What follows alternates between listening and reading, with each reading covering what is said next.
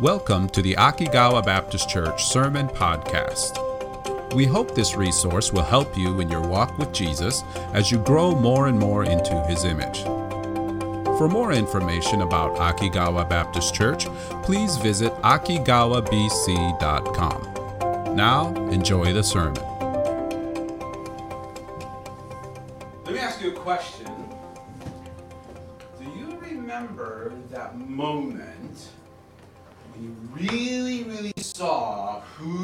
Jesus really is? That moment, basically, when the light bulb came on. Oh, this is who Jesus is? That moment is a pretty special moment.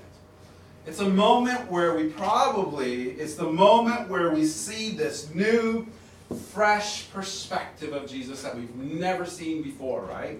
And it changes us. It changes us. And it changes our response to who Jesus is.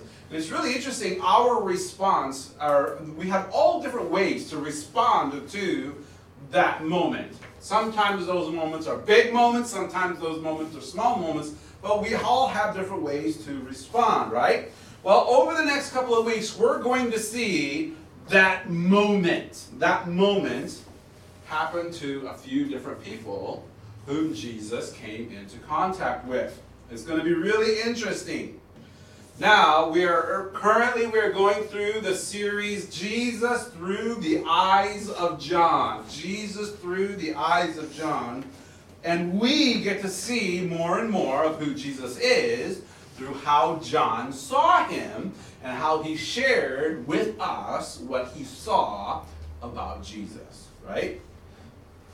The last few weeks, we've been seeing Jesus not through John the Apostle's eyes, but interestingly, the, uh, John the Baptist's eyes, the one John was following before he met Jesus. So this has been really interesting how John the Baptist saw Jesus.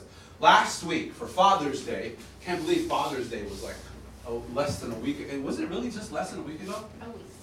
Has it been a week? Well, yeah, probably not less than a week because it's seven days. That makes sense. That makes a lot more sense. Okay. Well, that that that that man, I'm crazy. Messed up today already.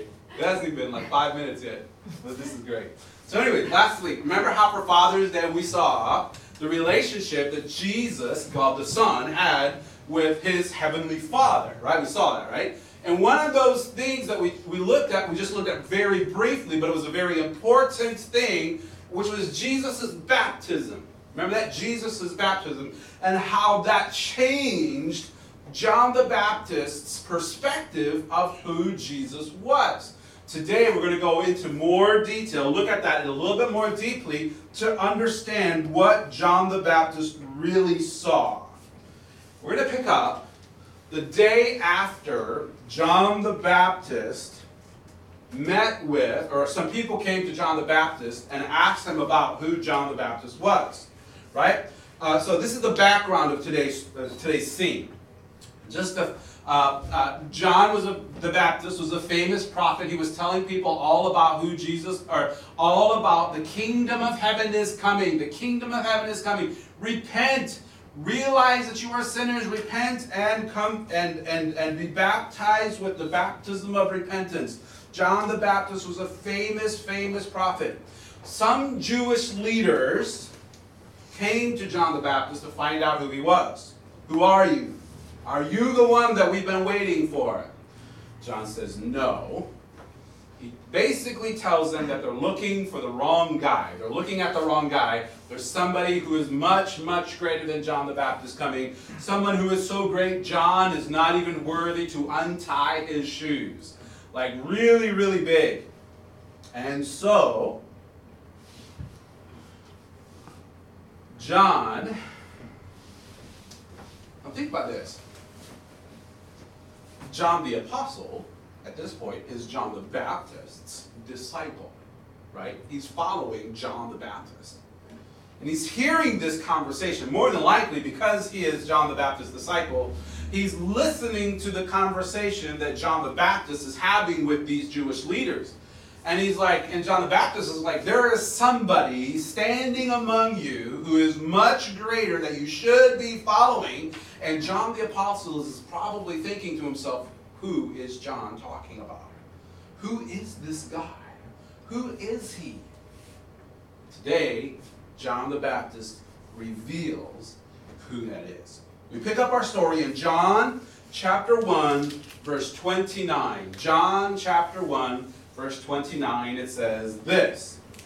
The next day, John the Baptist, John the Baptist seeth Jesus coming unto him and saith, Behold the Lamb of God, which taketh away the sin of the world. So here it is, the next day. The day before, John the Baptist has this conversation with these Jewish leaders, and now it's the next day, and probably um, as John is teaching all these groups of people, his disciples are there with him, listening to what John the Baptist is preaching, right? And, he, and here's John the Apostle and his friend Andrew from the same hometown, from the same hometown Bethsaida. John and his friend Andrew are listening to John the Baptist as he's teaching. And here's John the Baptist. He looks up and he sees Jesus coming in his way, and he says, "He's the one. He's the one who is who is who is who's uh, he's the one who's I was talking about yesterday. This is the one, the Lamb of God, who is taking away the sin of the world." Verse 30, here he says, This is he of whom I said, After me cometh a man which is preferred before me, for he was before me. He is the one who is greater than me. And then John the Baptist says something really interesting here. Did you catch that? He says, He's greater than me because he was before me. It's really interesting that John says this because if you know John and Jesus' relationship, you know that they are related, right? John the Baptist's mom, Elizabeth, and Jesus' mom, Mary, were cousins. They were related to each other. And so John the Baptist was related to Jesus, right? But what's really interesting is John the Baptist was born before Jesus was born. He was actually the one who was born first.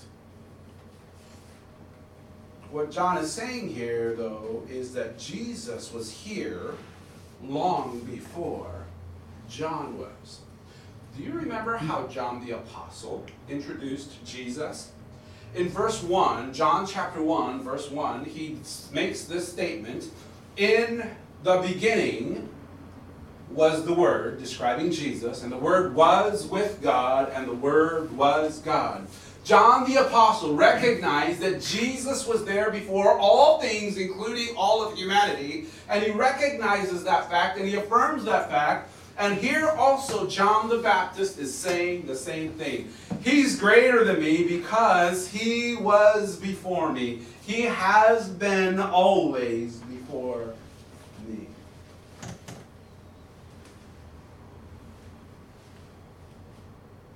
John recognized that Jesus was the one who existed from the beginning of time, the one by whom all things exist and through whom all things consist. Everything came from Jesus and everything is sustained by Jesus. John recognizes that and he, and he gives Jesus the credit for that. He recognizes that Jesus is the Son of God. Look with me. Um, and here's something really interesting. Verse John 1, that, he, that, that the Word was God. And, and John, verse 31, John says something really interesting here. Think about this with me. John the Baptist and Jesus were related from birth, right? They kind of, there's probably an aspect of at least knowing one another somewhat similarly through their growing up. John says something interesting. You would think that John would have probably figured that out, that who Jesus was all along, but he says, he confesses that he really did not know for sure who Jesus was until one specific event. He says this, and I knew him not. I didn't know Jesus. I didn't know it for sure it was him, but that he should be made manifest to Israel Therefore am I come baptizing with water. We'll get to that in a second. We'll keep reading. Verse 32. And John bare record, saying, I saw the Spirit descending from heaven like a dove, and it abode upon him. Verse 33. He says again, And I knew him not. But he that sent me to baptize with water, the same said unto me, Upon whom thou shalt see the Spirit descending and remaining on him, the same is he which baptizeth with the Holy Ghost. This is really interesting. Verse 34 And I saw and bear record that this is the Son of God. This is amazing. What John says here is incredible. He is giving his own background story for why he can so confidently say, Jesus is the Lamb of God who takes away the sin of the world. How can John so confidently say that? He can because of what happened at Jesus' baptism. But interestingly, his testimony starts like a lot of our testimonies start. Not so sure. There's a little bit of doubt there. Is he really who he says he is? There's a little bit of doubt and a little bit of uncertainty. I really wasn't sure if it was really Jesus who was the chosen one, the Messiah. In fact, and this is what's interesting, John says that this is one of the reasons he was baptizing. You see, John had told earlier one of the reasons he was baptizing was that his baptism was a baptism of what? Do you remember? A baptism of repentance, right? A baptism of repentance. What is he talking about here? John was baptizing people to give them an opportunity to outwardly show that they recognize that they had sin in their hearts. They saw that they needed someone to rescue them and redeem them from that sin in their heart, and so they were confessing and repenting of their sins. And the way they did that was through John's baptism. You see, baptism is an outward expression of an inward reality. Let me say that again. Baptism is an outward expression of an inward reality. What is he talking about? Their baptism was a public, outward testimony of what had happened to them on the inside. You see, they fully admitted that they needed help. They fully recognized that within them was sin and it was it was it was capturing them. There was nothing they could do about it. They knew and they admitted and fully confessed their sin. The Bible talks about how they were baptized confessing their sin. Man, I'm terrible and I'll admit it. And they were identifying with that statement by being baptized by John the Baptist. They fully admitted they needed help. They confessed it by being baptized by John. This is the way that John was preparing their hearts for the coming Jesus. Preparing their hearts to look to Jesus to give them the help that they needed. But here's what's interesting John gives us a whole nother reason that he's baptizing. The purpose is still the same. It's the purpose is still an outward expression of an inward reality, something that's true on the inside being expressed on the outside, which is what baptism is. That purpose hasn't changed, but what was on the inside is what was being revealed is a little bit interesting. What was the purpose John was baptizing? What was the inside thing that was being revealed through a baptism? Verse 31 tells us. John chapter 1, verse 31. And I knew him not, but that he should be made manifest to Israel. Something to be revealed to Israel. Therefore am I come baptizing with water. I'm baptizing to reveal something to Israel. John was baptizing so that God could reveal the Redeemer, his son, to Israel so that everyone would know who he was. And it started with John. Somehow, some way, when John would baptize the Redeemer, there would be a sign that would confirm to everyone present, including John the Baptist himself, that this one was the one, the long awaited Messiah. And it would be so clear, it would be absolutely unmistakable. You could not mistake it. So the question is what was the sign? What was John looking for? How would John know? God, the one who had called John to baptize people, gives him an, a description of what to look for. And we see that in verse 33. He says this And I knew him not, but he that sent me to baptize with water, he's saying, talking about God here, he that sent me to baptize with water, the same said unto me, Upon whom thou shalt see the Spirit descending and remaining on him, he's the one. The same is he which baptizeth with the Holy Ghost. Here's how you're going to know, John. This is the clue. Here's the key. Here's the secret being revealed. When you baptize him, this is what you're going to see. You'll see the Holy Spirit coming down and remaining on him. He's going to stay there on him. And that's the sign. That person is special. He's not like everyone else. When he baptizes, he's not going to baptize with water. He's going to be baptizing that same Holy Spirit that came down and remained on him. It is through him, that same Spirit, that he's going to be baptizing with, immersing people into. It's going to be amazing. John, when you see that, that's when you know. That's the ticket. That's the key. And when John baptized Jesus, that's exactly what happened. Verse 32. And John bare record. I swear this is what happened, basically, is what he's saying. Only he doesn't swear, of course.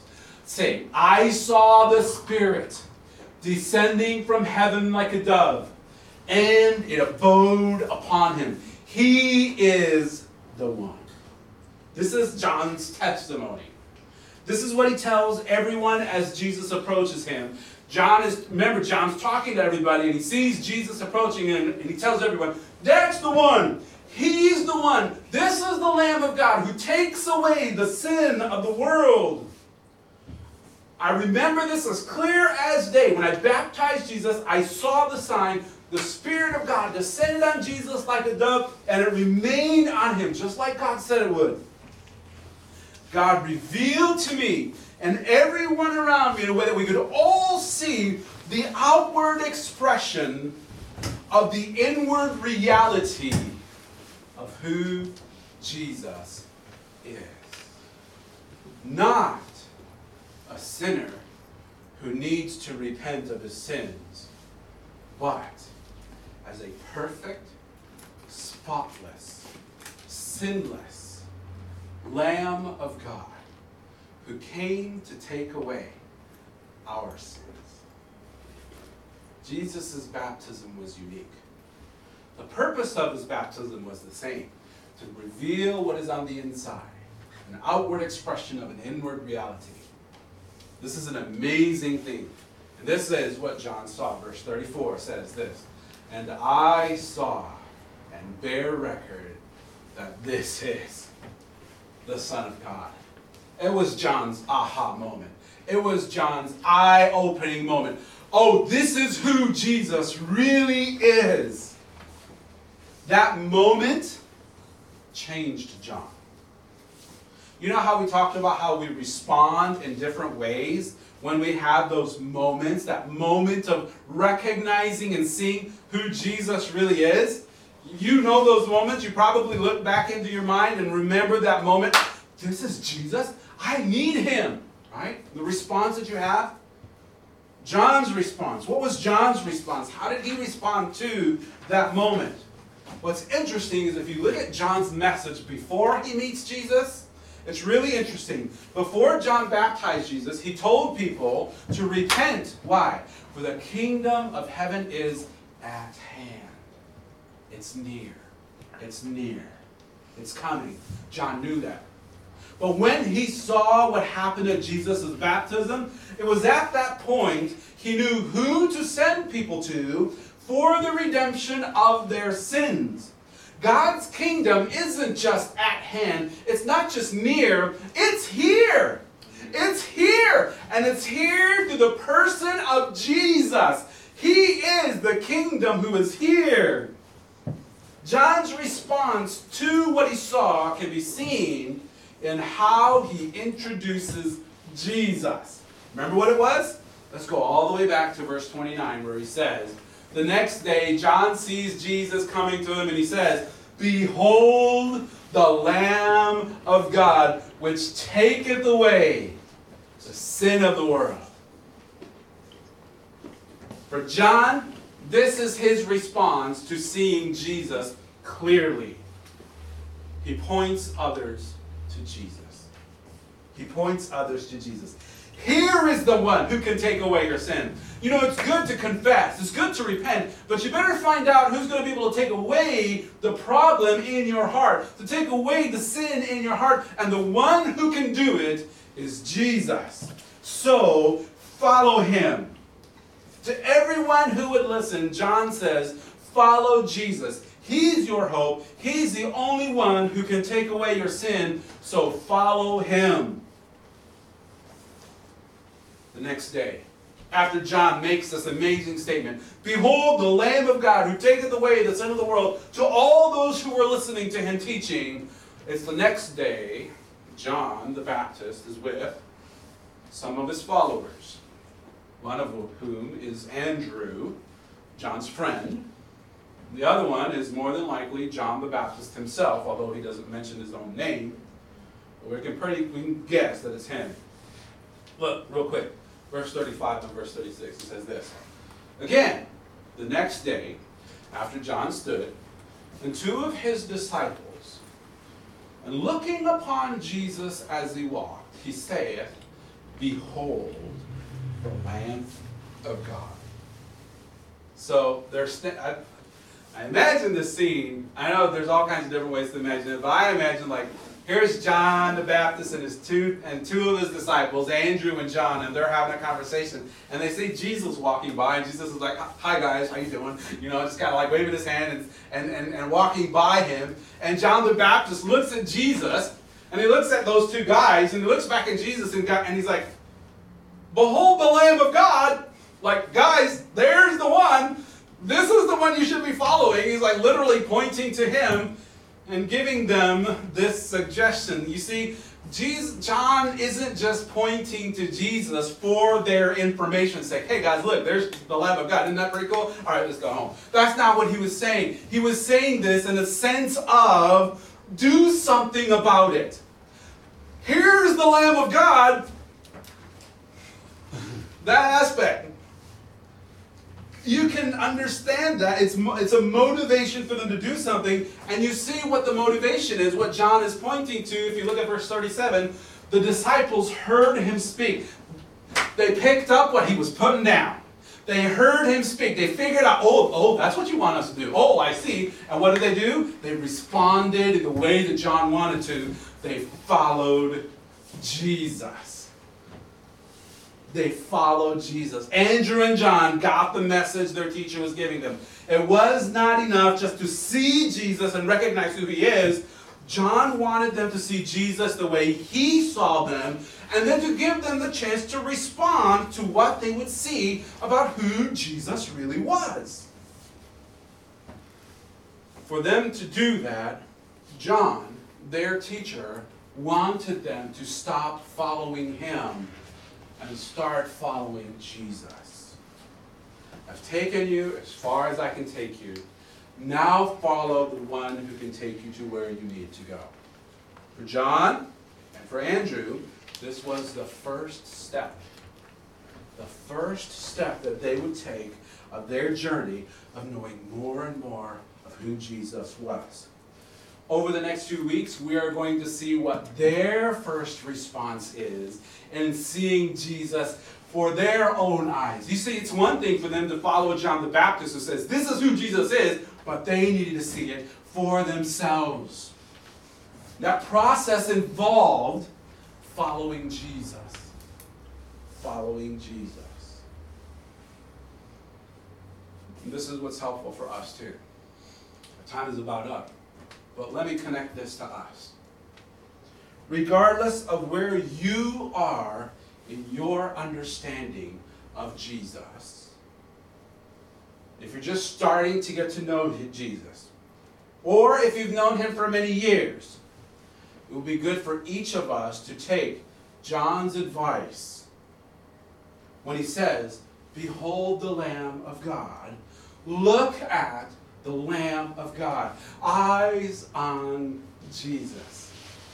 And to know him as much as you can, follow him. Follow him.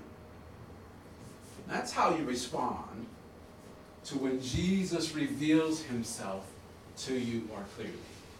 You respond by wanting to follow him more and more and more. For each of us in this room, and for those of you who are watching, that response will look a little bit different. It'll look a little bit different for each of us, depending on our situation and how long we've been following him, and what thing we're going through. For some, it might be to see Jesus as he is, your Redeemer. Your Redeemer. The one who can take away your sin in your heart to redeem you and to rescue you. And you look at him, and your response to that is by following him, by putting your trust in him. That's one way. For others, it might be to follow him in baptism and to reveal, to give someone and to give others an outward display of what has happened to you on the inside because you have put your trust in Jesus. In putting your trust in Jesus, you see that He has rescued you, has taken away, has cleansed you from your sin, and you want others to see that. For some of us, it may be to see an aspect of Jesus' character, who He is, His faithfulness, his kindness, his trustworthiness, his patience, his long suffering, his gentleness. You see different aspects of who Jesus is. You see it and you understand that that is who Jesus is, and then following him as he helps you to grow in that area as well. For some, it might be to see his greatness and his faithfulness then follow him through a season of difficulty. Follow him through a path that's very difficult, very dark, lots of struggle, but know that he is good, he is faithful, he is great, and he's got your hand. And trust him in that. Wherever you are, whatever situation in life that you are in, listen to what John says. He says, Behold the Lamb. Eyes on Jesus. Eyes on Jesus. And follow him. Follow him. He's worth following. John saw it as clear as day, and he did everything he could to help people see it too. And our goal is to see him in that way as well. He is worth following. Eyes on Jesus and follow him. He is worth it. Let's pray. Oh, Father. What a reminder. Here is a man, John the Baptist, who had, a, who had an audience of people who flocked after him, who followed him everywhere he went. A great prophet. And yet, when he recognized and realized ultimately that Jesus was the one worth following, changed his message. Repent, for the kingdom of heaven is at hand, came to behold the Lamb of God who takes away your sin. Father, help us to see your Son. Starting at this point and then following on through our journey through life, seeing Jesus in fresh, new perspectives that remind us that yes, he is worth following and each step of the way, as Jesus reveals himself afresh, new to us each step, help us to respond by following Jesus, recommitting ourselves, reminding ourselves that this is the one we're following. Jesus' name, amen.